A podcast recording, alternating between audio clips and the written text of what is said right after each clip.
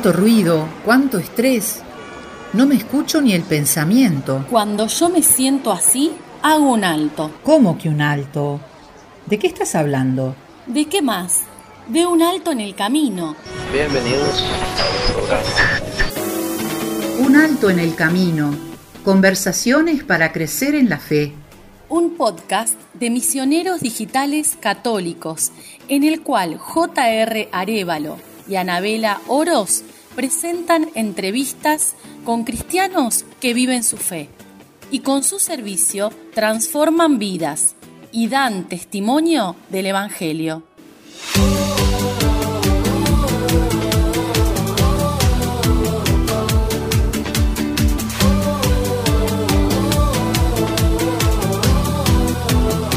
Bienvenidos a una nueva edición de Un Alto en el Camino. Soy JR Arevalo.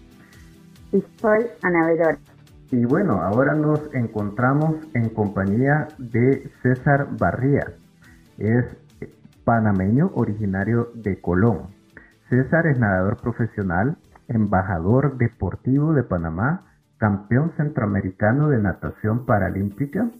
Además es graduado en finanzas y actualmente se encuentra cursando la carrera de psicología con miras a convertirse en psicólogo deportivo. En su larga trayectoria como atleta ha tenido destacados triunfos. Sin embargo, lo que más nos ha agradado de César es su fe, que está firmemente puesta en Dios, su humildad y su alegría por vivir. Un alto en el camino. Conversaciones para enriquecer la fe. César, bienvenido a este programa. Saludos José, Anabela, qué gustazo poder compartir con cada uno de ustedes y con cada uno de los oyentes. Eh, de verdad que es un honor y, para mí sería, eh, va a ser eh, sin duda un día increíble para, para poder compartir un poquito de mí y, bueno, acá estamos. Muchísimas gracias por la invitación.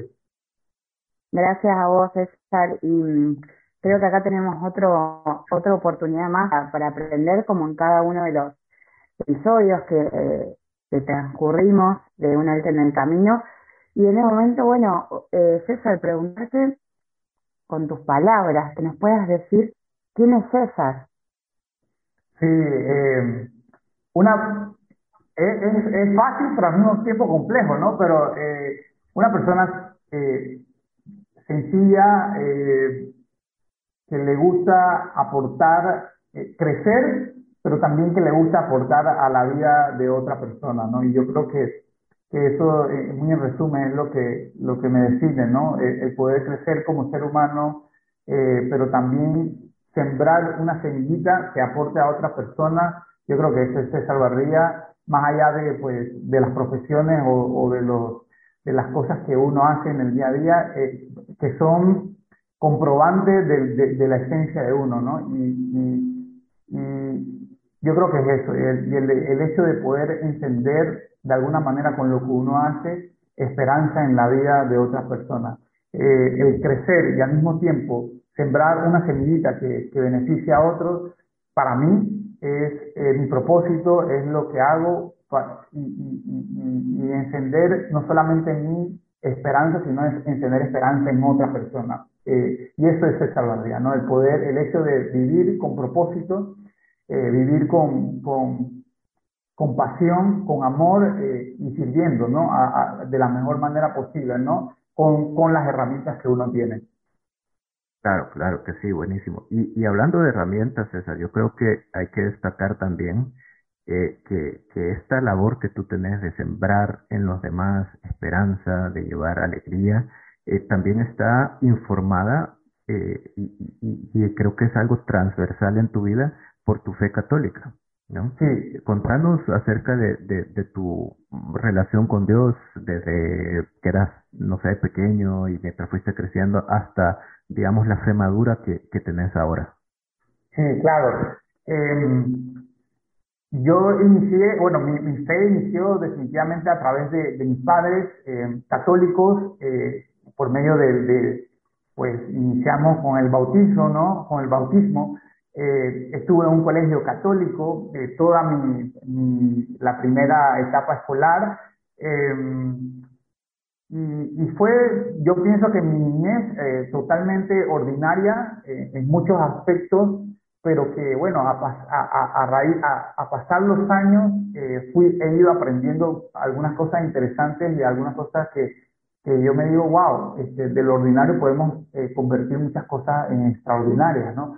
Eh, y, y, fui creciendo bien a nivel de fe, pero también al mismo tiempo fui en mi, en mi juventud también fue como que alejándome un poco de, de eh, era de los católicos que iba una vez a la, a, la Eucaristía y después me perdía como cuatro fines de semana, y después volvía de nuevo, entonces estaba muy intermitente ya en mi época de juventud. En mi niñez totalmente bien, eh, pero ya cuando vino el tema de confirmación, fui bastante rebelde, fui bastante rebelde. Y ya después, a los 21 años, cuando tuve el accidente, que más adelante vamos a, hablar un poquito de eso, pero eh, cuando tuve el accidente, ahí fue como eh, nuevamente donde volví eh, y me reencontré nuevamente con, con Dios, con Jesús y, y, y, y, me hizo replantear muchas cosas en mi vida a los 21 años. Y ahí fue cuando nuevamente retomé con intensidad mi fe y fue realmente un pilar clave para, para poder este, estructurar nuevamente toda, toda mi vida y, y ser lo que soy ahorita, ¿no? Que luego de mi accidente pude eh, eh, desarrollar el deporte como, como, como lo, como lo tenía, o sea, como, como, como lo planeé, como, como, yo creo que, bueno, no lo planeé, Dios me lo puso, me puso la semillita ahí y, bueno, volví al deporte después de mi accidente, gracias a la fe, eh, y, me impulsó a estar donde estoy ahorita, ¿no? Entonces, a través del deporte pude entender de que así como un músico utiliza sus canciones para poder llevar un mensaje optimista a, los demás, eh, Dios puso en mí el deporte como una herramienta para poder eh, llegar a muchas personas también. Entonces, el deporte no solamente para mí fue una herramienta para, para crecer, para desarrollarme, sino también de alguna manera para poder inspirar a otras personas. Entonces, eh, para mí fue un, ha sido un medio increíble, una herramienta increíble para poder eh, llegar hasta, hasta donde estoy, ¿no? Y de hecho, si no fuera por el deporte, eh, probablemente no estaría conectado aquí con ustedes. Entonces, es, y, y, en eso me ayudó la fe y cómo Dios fue moviendo, a, uno no sabe cómo, cómo van los planes, ¿no? Pero él fue poniendo en mí esa semillita y fue allanando el camino y guiándome, eh, por aquí debe ser, ¿no? Y a veces algunos ensayos y errores y volvía nuevamente a, lo deportivo y bueno, acá estoy. Y, de esa manera, muy, muy en resumen, yo creo que es como Dios a través del Espíritu Santo ha inspirado, ha tocado mi vida y, me ha ayudado a tocar la vida de otras personas. César, eh, ahí recién lo mencionabas y creo que eh, me parece que ese tipo de, testimonios hacen referencia al, nombre del programa, ¿no? Un alto en el camino. Eh, ¿Cómo fue ese alto en el camino que vos recién mencionabas, accidente, cuando tenías 21 años? ¿Cómo fue? ¿Cómo lo, qué sucedió? Porque tal vez hay muchas personas eh, que, no conocen eh, lo que te ocurrió y cómo lo atravesaste, cómo lo atravesaste quién te escuchaba y, y pensaba, digo qué loco, porque, bueno, ese accidente afectó una parte física eh, y vos lo transformaste en deporte. Muchas veces uno si piensa en deportes, digo, tengo que estar eh, entero si se quiere, no sé, corregirme, tal vez eh, estoy usando una mala expresión, pero yo me imagino una persona deportista, o con lo que nosotros estamos acostumbrados, y, y vos lo diste vuelta, o sea, diste 360 grados y dijiste, no, esto no es así, o sea, y lo estás demostrando. Entonces, nada, contanos de eso. Sí, Anabela, eh, la verdad fue una experiencia fuerte. Yo tenía 21 años, como les comentaba, y yo estaba en mi último año de carrera universitaria, estaba estudiando banca y finanzas, estaba en mi último año, estaba en mi último cuatrimestre, y estaba en mi último día de práctica profesional. Entonces, eh, cuando estaba en mi, en mi práctica profesional, yo me dije, bueno, voy a, a salir a celebrar porque, bueno, estaba terminando una etapa en mi vida eh, y, y les, les confieso que nunca fui, académicamente nunca fui muy, muy, muy bueno, muy, muy dedicado. Entonces, dije, bueno, ya estoy terminando esta etapa de licenciatura, así que, eh, bueno, voy a celebrar. Eh, todavía, bueno, eh, cuando voy a celebrar en ese último día de práctica profesional, eh, salgo con mis amigos, eh, muy, no- muy dentro de lo normal, ¿no? Eh, eh, como jóvenes. Entonces, eh, yo no era de, de, tomar mucho porque desde muy pequeño me inculcaron el deporte y, bueno, sí tomaba, eh, pero eh, socialmente nada de, de, locuras ni, ni, ni, de irse a los extremos, ¿no? Entonces, eh, salí con mis amigos a, a, a- de fiesta, eh, celebrando ese momento, y pues cuando eh, ya vengo de la fiesta, ya eran pasadas las medianoche, yo vivía en aquel entonces con, con mis padres todavía, y, y pues ya veníamos de regreso a casa, eh, el auto donde yo estaba, que era un pick-up, eh, estos autos con vagonetas, eh, se, eh, mi amigo, era el carro de mi amigo, el auto de mi amigo, y se paró y, ya de regreso a casa, estábamos muy cerca de casa, estábamos como a un kilómetro de casa, el, el auto o el carro, no sé, dependiendo de la zona donde se encuentre, eh, se, detuvo y, y mi amigo no lo quería dejar ahí. Entonces, eh, él, tuvimos que, él me dijo, César, tenemos que empujar el carro, eh, no lo quiero dejar aquí, ya era pasada la medianoche, entonces vamos a llevarlo a la casa. Yo le dije, está bien, estamos bastante cerca, vamos a empujarlo. En eso que estamos empujando eh, el carro, el auto, eh, vino otro carro que no nos vio eh, y nos impactó fuertemente a mí y a mi amigo. Del, impacto, empujando el carro, yo quedé dentro de la vagoneta de- del pick-up. O sea, el impacto fue tan fuerte que yo volé y, y caí dentro de la, de, de- de la vagoneta del pick-up y mi compañero salió disparado hacia un costado. O sea, el impacto fue fuertísimo. Eh, cuando yo estaba eh, acostado en la vagoneta del pick-up, eh, yo intentaba pararme, no podía pararme. Eh, mi amigo pues eh, se acercó, yo le veía la cara de angustia, se acercaron eh, vecinos, luego llegaron mis familiares y, y fue un momento, fueron momentos de tensión increíbles. Luego eh, llega la ambulancia, me llevan al hospital y en el hospital yo pierdo el conocimiento por la gran pérdida de sangre. Eh, yo me levanto al día siguiente y cuando me levanto al día siguiente, pues eh, estaba el médico al lado de mi cama y estaban pues mis familiares al lado de, de mi cama y, y, y, pues ahí el médico me dice, César, eh, eh, tuviste un accidente grave y, y, y pues eh, perdiste mucha sangre y bueno, tuvimos que amputar tus piernas, no hubo manera de salvarla. Y para mí eso fue un golpe durísimo. Eh, bueno, te- teniendo 21 años, terminando la carrera universitaria, eh, tantos sueños, tantas metas que tienes por delante y en ese momento todo se vio truncado, pausado y realmente la angustia, desesperación, realmente no sabes qué hacer, ¿no? Porque ese momento, eh, pues tantas cosas y, y bueno, pasa eso, ¿no? Entonces, eso fue un golpe duro para mí, pero también para la gente que estaba alrededor mío, mi familia, amistades, y bueno, fue duro, pero dentro del momento duro, dentro del sufrimiento, dentro del dolor físico, emocional, eh, había algo que, que me decía de que, de que eh, yo comencé a recordar todo lo que pasó eh, previo al accidente y cómo pasó el accidente. Y lo primero que se me vino a la mente eh, fue eh, el agradecimiento. Agradecimiento eh, a Dios por tener la vida, ¿no? Y, y- y dentro de todo ese cúmulo de emociones yo sentía agradecimiento. Porque cuando yo comencé a recordar todo lo que pasó, yo me di cuenta que pude haber muerto en el accidente y no fue así.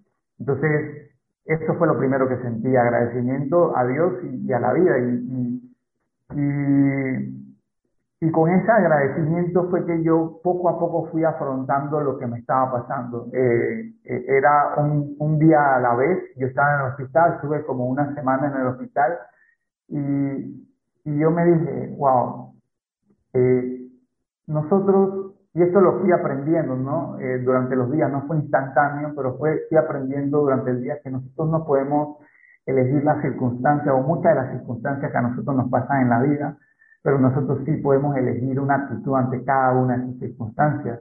Y eso fue lo que yo elegí, una, una actitud de, ¿sabes qué?, de valorar la vida. Dios me tiene aquí por alguna razón y, y tengo que sacarle el mayor provecho a lo que está sucediendo.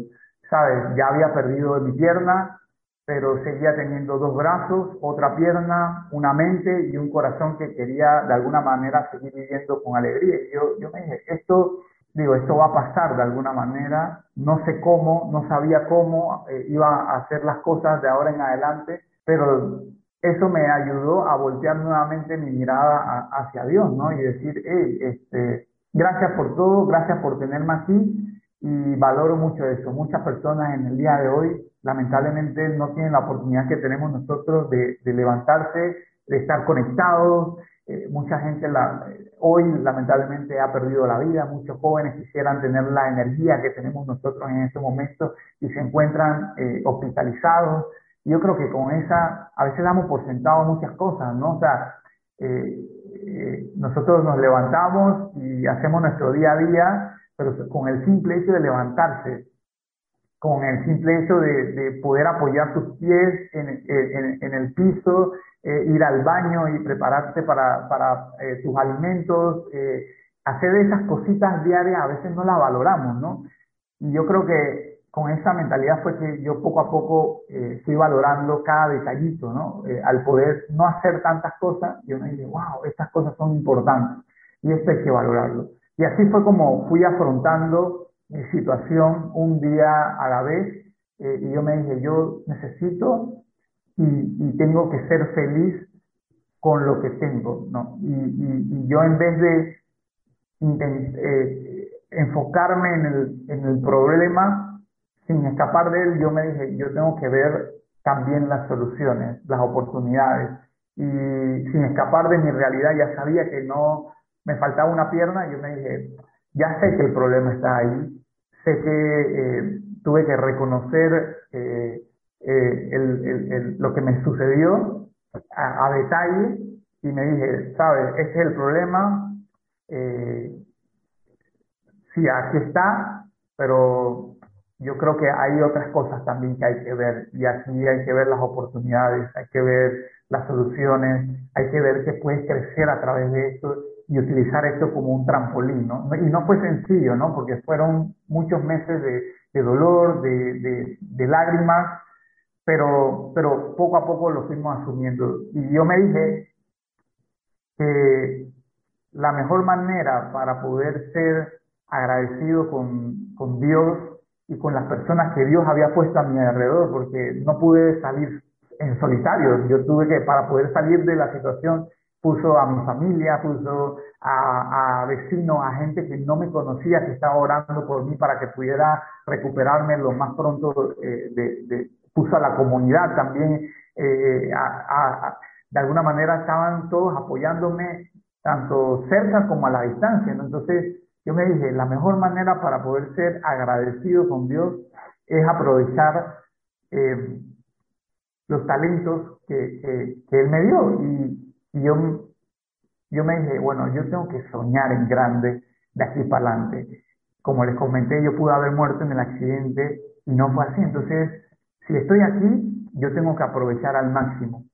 Y yo un sueño que yo había tenido engavetado y que había dejado como a un lado por, por, por nada más, simplemente por temas profesionales, porque me estaba graduando, etcétera, y un sueño que yo tenía ahí era el de poder ser un atleta de alto rendimiento, un atleta que pudiese representar a mi país. Y lo había dejado a un lado. Yo me dije, ¿sabes? Yo no me quiero ir de este mundo sin haber intentado, sin haber eh, aprovechado al máximo mis capacidades.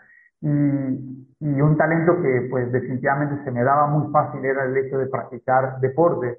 Y ahí fue cuando volví a, la natación, ahí fue cuando volví a, practicar deporte después de un año de rehabilitación física, emocional, espiritualmente. Entonces, después de un año, ahí fue donde volví a la natación y me dije, quiero representar a mi país. Y, así fue, ¿no? Me puse pequeñas metas hasta poco a poco ir subiendo y, darse pues la oportunidad de representar a, Panamá. Eh, bueno, fui campeón centroamericano, fui a dos juegos para panamericanos de personas con alguna discapacidad eh, y luego pues eh, me dije que quería hacer cosas un poco más grandes todavía y poder nadar en aguas abiertas y, así, y así ha sido, ¿no?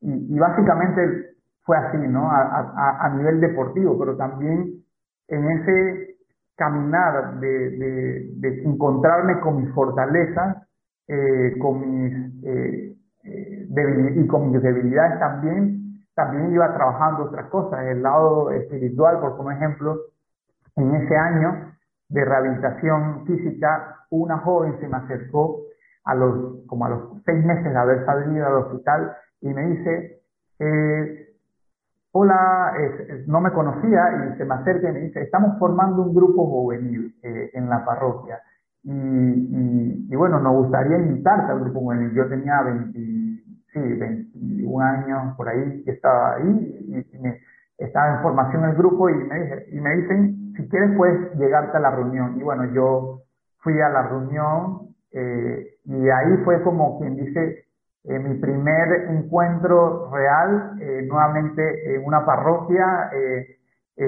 porque me acercó, una joven se me acercó a invitarme a un grupo buenísimo. Y siempre comento esto porque a veces nosotros como que pensamos que el trabajo de uno no, no se ve o, como que será que está funcionando lo que estoy haciendo, ¿no? Y con una simple invitación de esta joven hizo que yo nuevamente volviera a, pues a, a mi, a, la parroquia a, disfrutar de los sacramentos, ¿no? Entonces esta joven llegó y simplemente, oye, estamos formando un grupo juvenil y yo fui. Y desde ahí no he parado, ¿no? Entonces eso, fue como a los seis meses después de mi accidente. Eh, y bueno, fue una experiencia única, de verdad. Eh, es realmente eh, increíble y, quiero resaltar muchísimas cosas aquí de, de esto que nos, que nos has platicado. Número uno, que Dios nos llama y, no necesariamente eh, eh, ese llamado puede ser eh, así como muy cuento de hadas, ¿no? A veces Dios nos llama de formas inesperadas y a través de pruebas muy difíciles, muy duras. Y, creo que el, el, ese es un punto, como, como, el llamado de Dios. A veces dice, bueno, vos ibas con tu, con tu visión, carrera en banca y finanzas, algo completamente opuesto a ser un, atleta de alto rendimiento, un, un, trabajo de escritorio, si lo queremos ver así, versus, versus un trabajo de, estar todo el tiempo activo. Pero dice Dios, alto, o sea, no es por ahí, César, no es por ahí. Y obviamente eh, muy dura la experiencia eh, del accidente. Algo que vale la pena resaltar de esto también es tu actitud, porque cualquier persona que esté pasando una dificultad muchas veces se puede enfrascar en, lo difícil que es la prueba, en lo duro que es la prueba, en lo injusto que puede resultar eso. Y si, y si lo ponemos en, esos términos, qué injusto es para un joven de 21 años que está en un momento eh, de transición, si lo queremos ver así, de, de, de su eh, etapa estudiantil a su, a su etapa ya adulta, si lo queremos. Eh, y, pasa esto, ¿no? Y, y tantas preguntas que, que, uno se puede hacer en ese momento, te puedes quedar eh, sumido en tu propia miseria y decir, ¿por qué yo? ¿Y por qué esto? ¿Y por qué lo otro? Eh, pero tú tomas una actitud completamente diferente y, y, y, resalto esto, dar gracias a Dios porque pudo haber sido peor, ¿no? Y a partir de eso, el proceso proceso que no ha de haber sido nada fácil. Me imagino que así como te oímos de alegre y que transmitís toda esta buena onda, esta buena vibra, también hubieron momentos eh, difíciles, momentos de, de cuestionarse, momentos de llorar, de quebrarse, ¿no? Entonces, eh, pero aquí estás, aquí estás y, y de verdad te lo digo, es impresionante las formas en que, en que, en que Dios trabaja.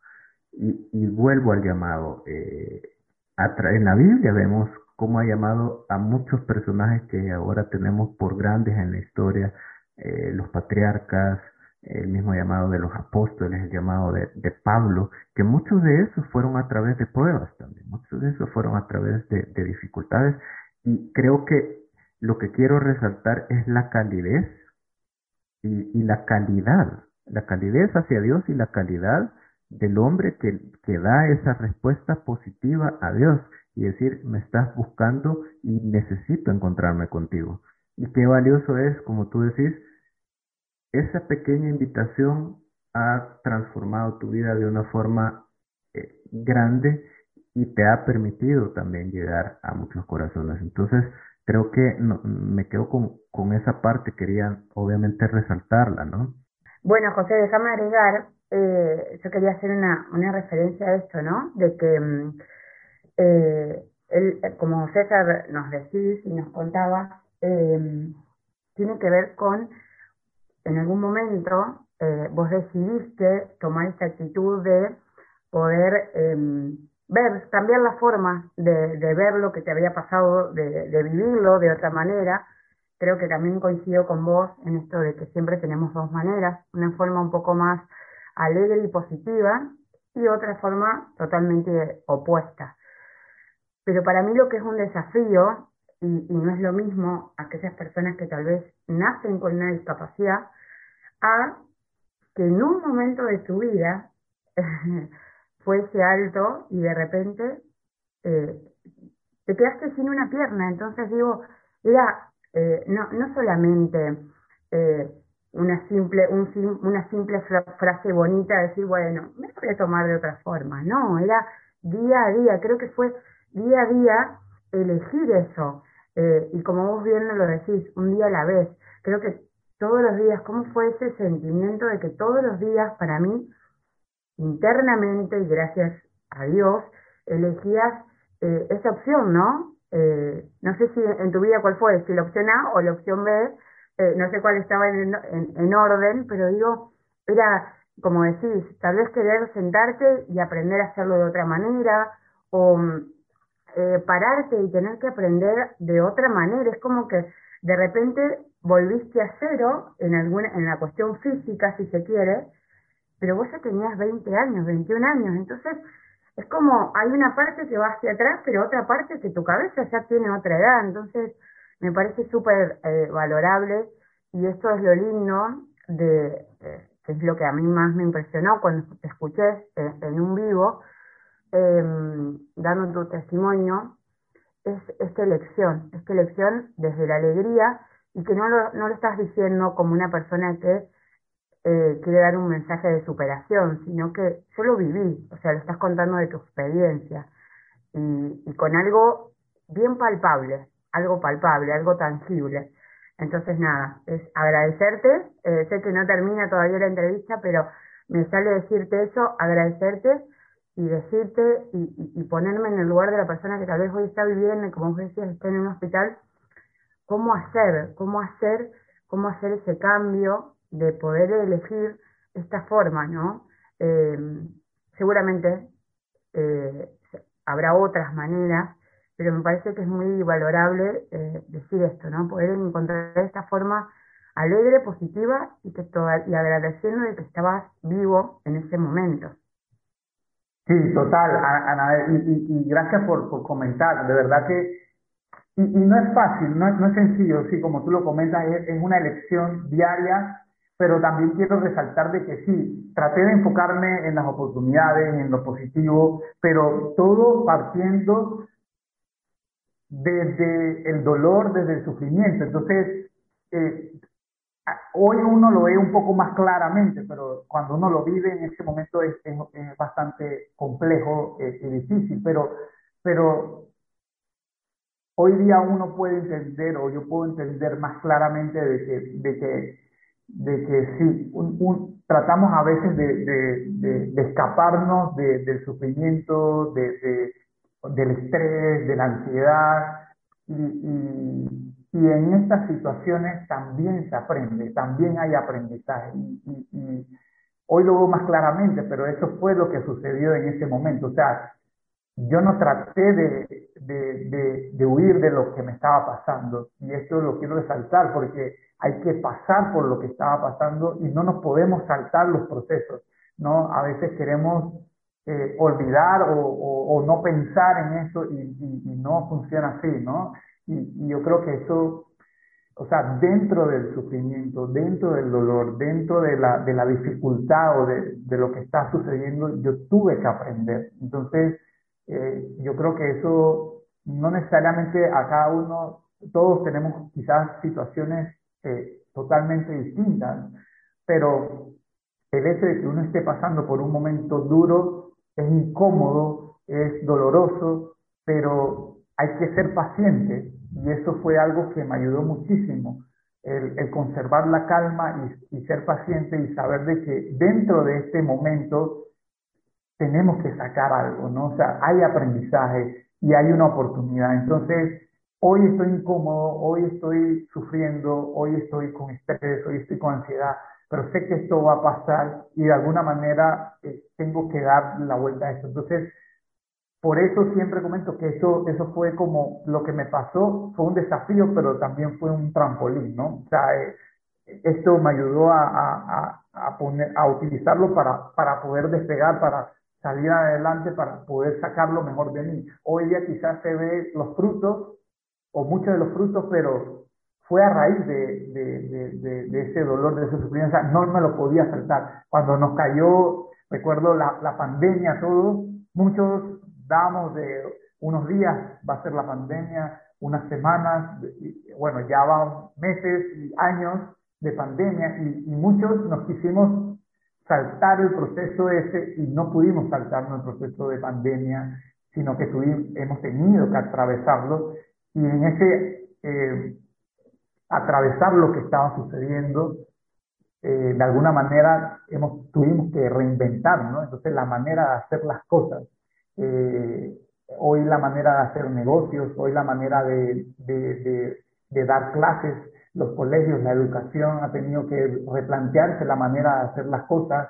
eh, tantas cosas que hemos tenido que replantear y los que no han querido replantear las cosas se han estancado, ¿no? Entonces, o han quebrado o han, eh, se han quedado, entonces, algo parecido de alguna manera pues, me sucedió a mí, ¿no? O sea, yo tenía que replantear la manera como hacía mi día a día eh, y reinventarme, ¿no? Entonces, eh, sí, y, al final es trabajar con lo que tenemos y, y no con lo que, lo que pues, y, eh, con lo que, no enfocarnos en, en, lo que no hay, sino que tenemos esto, tengo estas fortalezas, sí, no tengo una pierna, pero tengo estas fortalezas, tengo otras herramientas para poder trabajar y con esto podemos echar para adelante.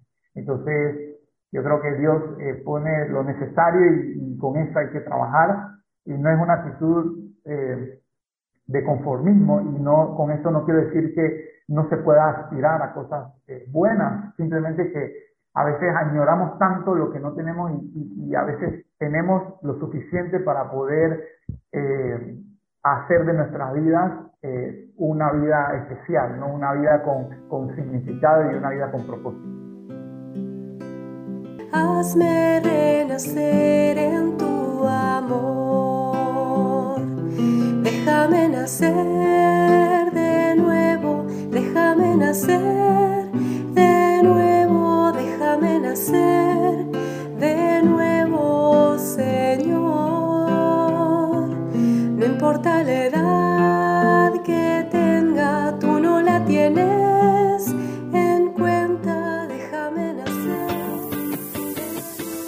En la página web de Misioneros Digitales Católicos podrás encontrar las reflexiones del Evangelio del Padre Luis y todos nuestros recursos para crecer en la fe. Suscríbete a nuestro canal de YouTube, en donde encontrarás nuestros podcasts, las reflexiones del Evangelio y misas del Padre Luis, MDC Kids y muchos recursos para crecer en la fe porque hasta el cielo no paramos con Jesús y con María. Y San José nuestro guía. Puedes escuchar todos nuestros programas de Un Alto en el Camino en Spotify, YouTube, Apple Podcast, Google Podcast, Anchor FM y Radio Public. Búscanos como Un Alto en el Camino.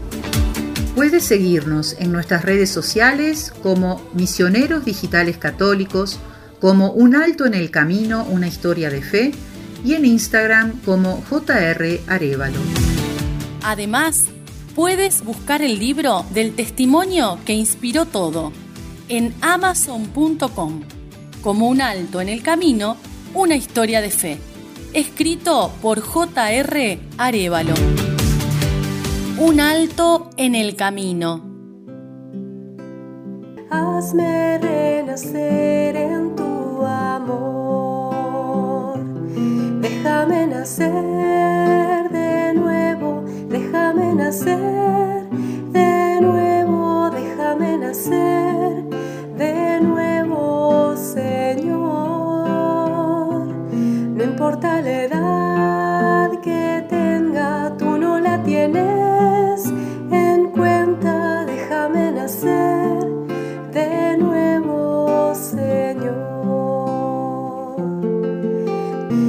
Déjame nacer de nuevo, déjame nacer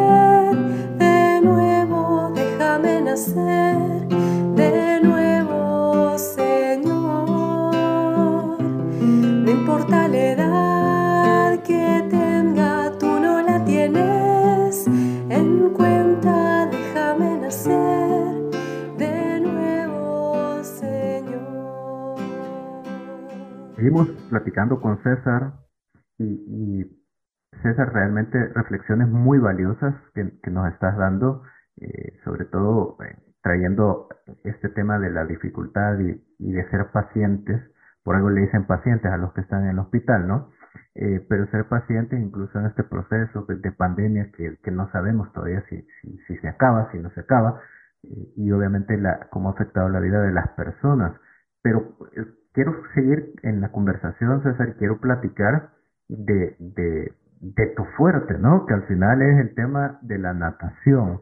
Ya tú nos decías eh, que, nació, pues, fue algo, un deseo muy profundo de ti de, de dedicarte a este tema, pero quiero que nos contés, eh, obviamente ya, ya platicamos, eres campeón, has representado a tu país, tenés muchos logros en tema de la natación, pero quiero que nos contés esa experiencia eh, y, quiero que, que, nos contés cómo fue antes, durante y después, que es eh, una hazaña realmente el primer centroamericano, el primer centroamericano con o sin discapacidad en cruzar el estrecho de Gibraltar, que es el punto eh, el punto geológico eh, más que, que, une, digamos, o más cercano entre, entre la, el continente europeo y el continente africano. Contanos cómo fue esa experiencia.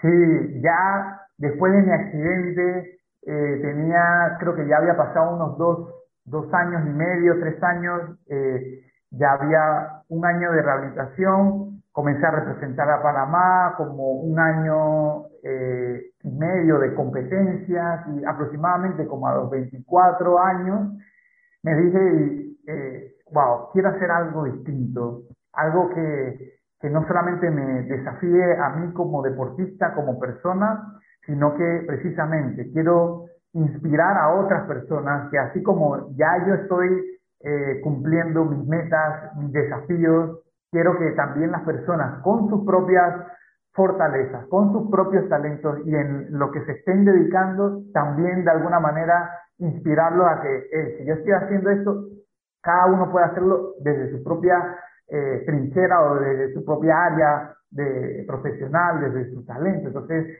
yo me dije, bueno, hay que plantear algo distinto. Entonces mi, pa, mi papá, unos meses antes, me, trae un artículo de un nadador eh, dominicano que había hecho el estrecho de Gibraltar y, y me, lo, me, lo enseña y me dice, eh, a mí en mi casa me dicen Cesarín, entonces Cesarín, eh, mira, vimos este, este nadador, ¿por qué tú no haces eso? Al principio lo vi como una locura, eh, cruzar de Europa a África nadando, pero me quedó la, la, la idea ahí y después de unos meses pensándolo, eh, me dije, sabes, yo creo que esto es eh, eh, el sueño, la meta que, que, que, hay que hacer, ¿no? Porque parece, cuando te lo muestran, inicialmente parece como imposible o difícil y es sumamente desafiante. Cruzar de Europa a África, el estrecho de Gibraltar, el único estrés en el, en el, en el mundo que divide dos continentes. Entonces,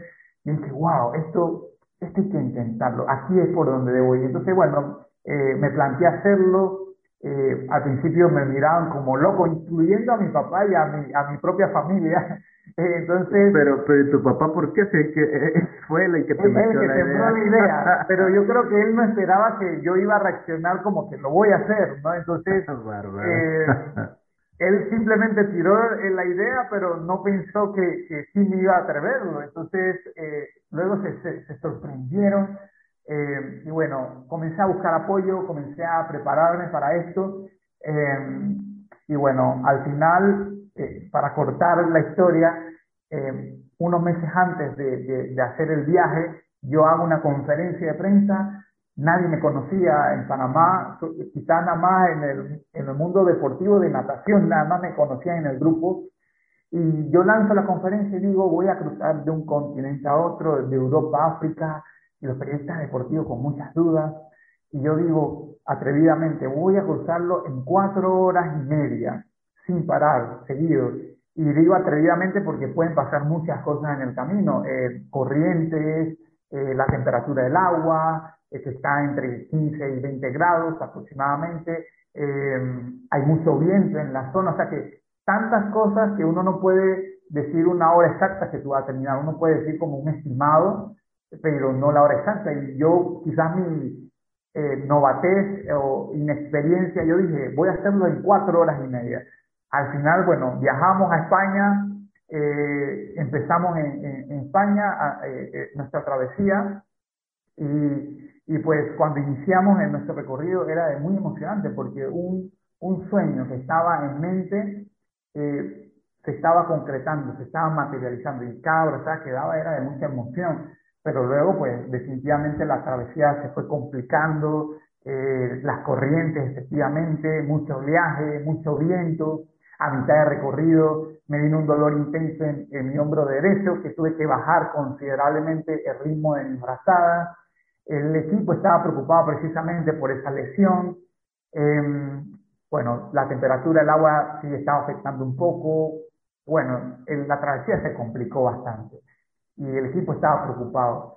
Y bueno, al final no llegamos a África en cuatro horas y media, sino que llegamos a África en 4 horas 29 minutos. Le pudimos bajar un minuto a lo que habíamos planeado y pudimos hacer el estrecho de Gibraltar. Entonces eso fue algo muy emocionante para mí, pero también para mi equipo y, y se logró el propósito por la cual nosotros estábamos haciendo eso, que era poder tocar una vida, aunque sea, ¿no? Eh, eh, ya te digo, nadie me conocía a, popularmente en Panamá, nadie me conocía y de repente con lo que hicimos había un muchacho allá en África, eh, panameño, que estaba cruzando el estrecho Gibraltar y lo hizo. Y eso fue muy emocionante, gracias a Dios, y, que nos dio, pues, nos iluminó, nos inspiró y nos dio la fortaleza para poder eh, cruzar la del estrecho Gibraltar. Y bueno, eh, en resumen, sí, eh, fui el primer panameño, el primer centroamericano con sin discapacidad en hacer el estrecho Gibraltar y fue muy emocionante, ¿no? Porque yo creo que cuando yo estaba haciendo el, el, la travesía, yo recordaba cada momento que pasé para, porque esto fue la primera, como el primer reto importante o más grande que hice en ese momento. Y, y yo cuando daba cada abrazada, recordaba cada momento que pasé para estar ahí. Eh, el accidente, cómo sufrí eh, mucho el, el tema dolor físico, emocional, espiritualmente, cómo fue mi proceso, cómo fue la preparación, los entrenamientos, cómo llegué a ese punto, ¿no? Entonces yo recordaba cada cosa que, que pasé para estar ahí.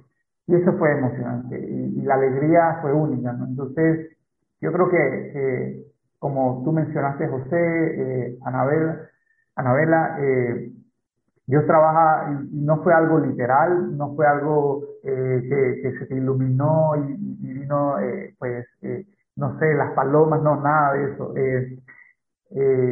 fue algo que sí, Dios habla a través de ti en tu día a día, ¿no? Y nosotros tenemos que de alguna manera ser sensibles y tener esa sensibilidad para poder tener esa apertura a, los mensajes y, y, las cosas que nos dice Dios todos los días, ¿no? Entonces, eso fue lo, es lo que he tratado de hacer, ¿no? De, no endurecer tanto nuestros corazones porque nos equivocamos todos los días y, batallamos con eso, ¿no? Con nuestras debilidades, pero he tenido la oportunidad de, que, de tener esa, de, de poder no endurecer tanto, pues, mi corazón y, poder sentir eh, ese llamado, ese, esa, esos mensajes, pequeños mensajes sutiles de, de Dios de que te dice, hey, por aquí es, vas bien o te vas a estrellar por aquí, ¿no? Y uno se estrella y bueno, hay que retomar nuevamente y empezar. Pero bueno, con el estrés Gibraltar se logró y se hizo y, pudimos eh, encender esa esperanza no solamente en uno, sino esa esperanza de Dios en otras personas. Yo creo que eso fue muy valioso. Creo eso, ¿no? Que también, bueno, nada, seguís contando eh, con tu vida creo que de, momentos de superación. Me parece que Dios te, eligió por algo. Creo que, que, como vos lo decías al inicio, tenía un plan. Eh, a veces uno dice, bueno, ¿por qué tienen que suceder estas cosas para terminar, o sea, de darnos cuenta, ¿no? Cuánto es que tenemos que, que aprender. Como vos decías, vos lo tenías encajonado, el tema del deporte, y era un sueño. O sea, era algo que estaba latente en vos, pero por circunstancias de la vida te fuiste para otro lado y Dios te dijo, no, no, pero te estás olvidando de vos en algún punto, lo siento así, como que te estás olvidando cuál era tu sueño y te trajo para este lado y hoy estás acá compartiendo con nosotros eh, un ejemplo de superación constante. Pienso en esto, ¿no? Que hoy en día, por, por tu profesión, por tu dedicación, por tu experiencia, sos tal vez referente para muchas personas, estás como más visible, tal vez que cualquiera otra persona, tenés la, eh, creo que la gracia, si se quiere, de, de poder estar y ser eh, un referente desde, desde el lado de la salud, ¿no? Desde el lado del deporte, cosa creo que más linda y, y más salud que eso no, no existe, pero primero Dios antes tuvo que hacerte algo, quitarte un poquito de esa salud para hoy, tal vez, a dar la vuelta a ese 360 que vos hiciste con tu propia vida, hoy otra vez eh, ese, ese giro de 360, porque no pareciera que tuvieras una dificultad. Entonces, digo, desde ese lado y, pensando en, en tanta gente que puede estar del otro lado escuchando, eh, nosotros los miércoles hacemos un rosario y muchas veces me, me, me, me uno y rezo con, con personas que, que, están pasando momentos muy depresivos. Eh, la pandemia también fue un momento de, de mucha angustia, de mucha incertidumbre porque no sabemos, todavía no se terminó. Hoy estamos un poquito mejor, pero el año pasado, el año anterior, no sabíamos cuándo se iba a terminar. Eh, la, la gente, las personas estaban muriendo. Entonces digo, para esas personas que hoy están, como vos decías, desde viviendo una depresión a teniendo un problema físico, que nada, la vara para cualquiera, creo que Dios nos pone lo que podemos soportar, la cruz que podemos llevar. Para esas personas que hoy están viviendo ese momento, ¿qué les dirías? Sí, yo, yo creo que, como les comenté, eh, hay que ser pacientes en, todo momento. Leí un libro que eh, se llama la, fuerza, eh, la estrategia del oso. Es como una fábula, pero me, causa gracia porque en, en, iniciar, cuando inicia el libro dice la, la fuerza está en la calma. Y es interesante. Em, y yo creo que de alguna manera nosotros hay mucha fortaleza en, la calma. Em, eh, y, el ser paciente, ¿no? Eh, eh, porque, y, y, a mí me gusta también eh, tomar de ejemplo, me identifico mucho con San Ignacio de Loyola, y San Ignacio de Loyola en sus eh, ejercicios espirituales tiene una, pequeña palabra para que, dice el ayer contra, el, saber hacer la contra. Y, si lo trasladamos a términos deportivos, que es lo que me gusta, eh, en un momento dado, eh, espiritualmente, emocionalmente, nosotros siempre nos gusta atacar, nos gusta ser ofensivos, eh, pero también hay que saber aguantar, ¿no? Y también hay que saber esperar, ¿no? Entonces, a los que les gusta el fútbol, eh, no siempre se puede atacar y también hay que saber defenderse, ¿no? Entonces, saber esperar, saber... Entonces, yo creo que así a nivel espiritual, en un momento difícil, en un momento desafiante, hay que también saber hacer la contra, hay que también saber esperar, saber guardar la calma, ser paciente, que tu momento eh, va a llegar, ¿no? O va a cambiar, ¿no? Eh, a nivel de corrientes, pues te toca, cuando te toca nadar, eh, no siempre vas a tener una corriente a favor, ¿no? También te va a tocar corrientes en contra. Y tú tienes que saber esperar, saber aguantar todos los golpes, el frío, los vientos, y, poco a poco, pues, eh, ir, saliendo de eso. Y yo le diría a estas personas que están pasando, a todas las personas que pasamos por un momento difícil, eh, aguantar y, guardar la calma, ¿no? Que ahí hay mucha fortaleza y también mucho aprendizaje. Entonces, saber esperar yo creo que también es, es una virtud y, pedirle precisamente esa fortaleza a, Dios, ¿no?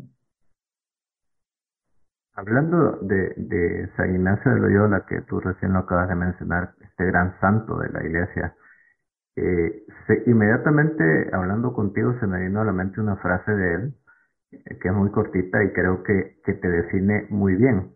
Y, te voy a echar estas flores porque sé que, que, que en tu corazón sos humilde y sé que, eh, que las recibís eh, de, buena, de buena forma. Y también te las voy a echar porque sí, sí creo que lo bueno hay que, hay que resaltarlo. Entonces, eh, decía la frase, decía San Ignacio, alcanza la excelencia y compártela. Yo creo que en tu vida has, has hecho esto, has tratado de, de hacerlo, quizás eh, en, tres, en tres aristas lo diría yo, eh, ya analizándote como, como psicólogo, que no lo soy, pero diría desde el punto de vista tuyo, personal, ¿no? Para estar bien contigo mismo, uno, dos, para estar bien con Dios, y tres, para estar bien con el resto de la gente, y entender que en el darse en el darse a las personas y ese darse puede eh, tener tantas formas, ¿no? En, tu caso es dar tu esfuerzo, ponerte eh, como, como testimonio de superación, es muy valioso porque nuevamente repito, lo haces desde la humildad, desde la gracia que Dios te ha dado y desde los talentos que Dios te ha dado. Entonces creo que eh, te resume muy bien esta frase de San Ignacio. Y la invitación es a que sigas haciendo de, de tu vida este, este darte, este entregarte para, para que a través de tu testimonio, a través de lo que tú estás haciendo, otras personas puedan superarse y otras personas puedan llegar a vos. No, así lo veo yo. Ahora, César, para ir terminando y cerrando el, el, programa, eh, aquí eh, en esta temporada hemos estado eh, preguntándole a nuestros invitados porque nos interesa esto, nos interesa este aprendizaje. Y la última pregunta es, ¿cómo haces tú, César Barría, en tu intimidad, en tu hogar, eh, con tu esposa, eh, en, lo que sos tú, cómo haces para traer a Jesús, formar, que forme parte de tu vida, que forme parte de lo cotidiano que vos haces? Yo, yo para, para fortalecerme en el día a día, yo, uno siempre toma, para mi concepto, uno siempre, eh, en lo deportivo, uno toma de ejemplo a otros deportistas para, para ¿sabes? Eh, eh, como una guía, ¿no? Entonces, en el camino espiritual, yo, yo tengo también a, a santos como guías, ¿no? ¿Sabes?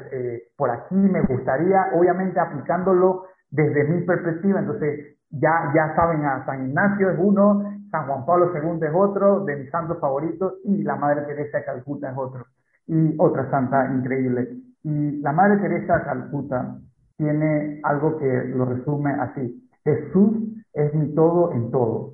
y yo creo que es la manera como trato de hacerlo eh, día a día. No es fácil, eh, con mi esposa, eh, en mi familia, pero tratar de, de, tener a Jesús en todo lo que nosotros hacemos, en cada proyecto, en cada acción, en cada poder, tenemos la oportunidad de encontrarnos con Jesús en nuestro día a día, ya sea que estemos estudiando, ya sea que estemos trabajando, ya sea que estemos nadando, ya sea que estemos compartiendo en familia, con una amistad.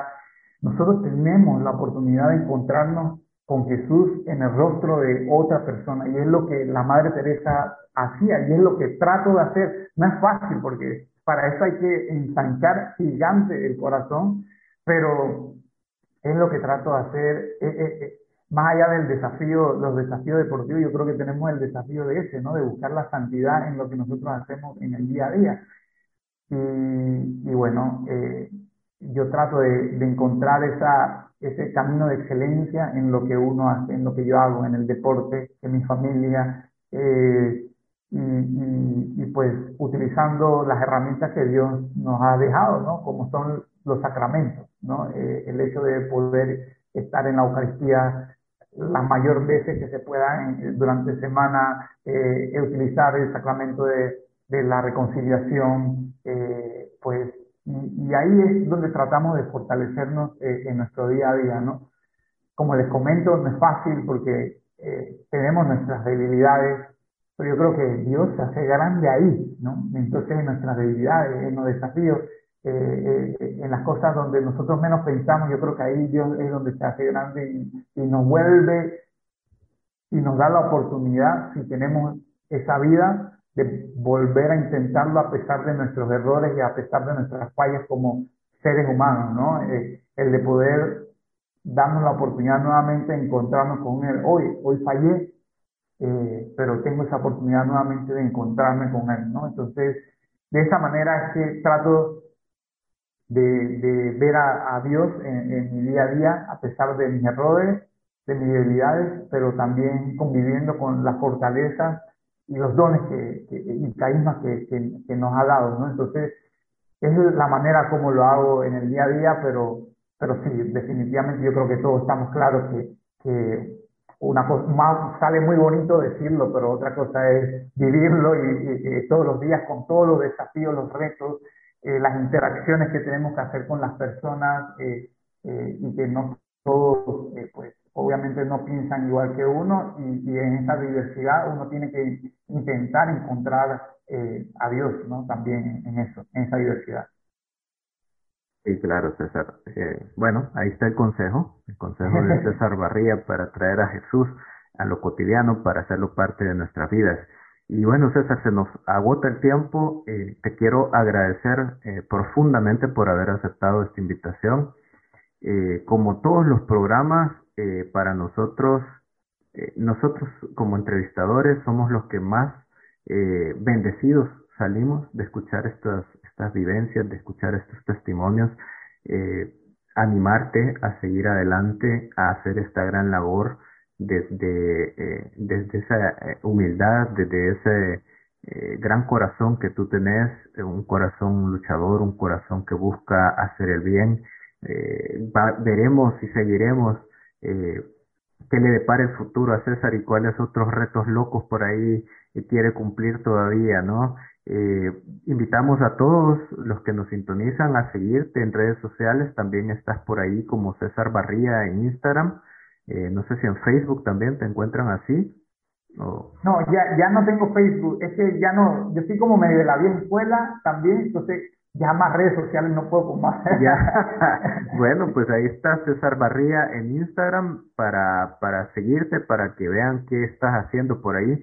Hay muchas iniciativas en las que participas que, que por cuestión de tiempo no las hemos podido eh, tocar, pero sabemos que están ahí, así que invitamos a todos los que nos escuchan a, a que te busquen, a que te sigan y que eh, también te tomen, tomen lo bueno, que te tomen como referencia para seguir empujando el, la carreta, para seguir caminando en, en este, en este, en esta vía que se llama vida. Ana. Sí, nada, eh, quiero agradecerte César por, por este tiempo eh, que nos dedicaste, eh, que nos regalaste y, sobre todo eso. Eh, creo que a lo largo de, tu camino hubieron semillitas que tal vez hoy están dando fruto. Y bueno, tal vez quien dice que vos hoy seas alguna semillita para alguna persona, creo que para nosotros seguramente. y bueno, el día de mañana tal vez puedan ver ese fruto, tal vez no te vas a enterar, pero así como esa chica que te, buscó a los seis meses, cuando vos ya habías salido del hospital y te invitó, creo que, que hoy también, vos mencionando los, los sacramentos, eh, nos estás invitando en algún punto a acercarnos, acercarnos a Dios y poder retomar ese, ese camino o, ¿por qué no?, iniciarlo. Así que, César, agradecerte, gracias por tu tiempo y sobre todo esto, por elegir hoy, eh, así como lo has hecho en otras entrevistas, elegir compartir, porque podrías elegir no hacerlo y quedarte guardado todo lo que vos viviste y lo estás compartiendo con nosotros. Muchas gracias. Gracias. Y hasta aquí quedamos con este, esta edición de Un Alto en el Camino. Gracias a todos los que nos sintonizan. Nos volveremos a encontrar nuevamente en el abrazo de Dios. Gracias por hacer un alto en el camino. Ahora podés continuar en tu caminar. Nos encontramos en el próximo programa con otra historia de fe.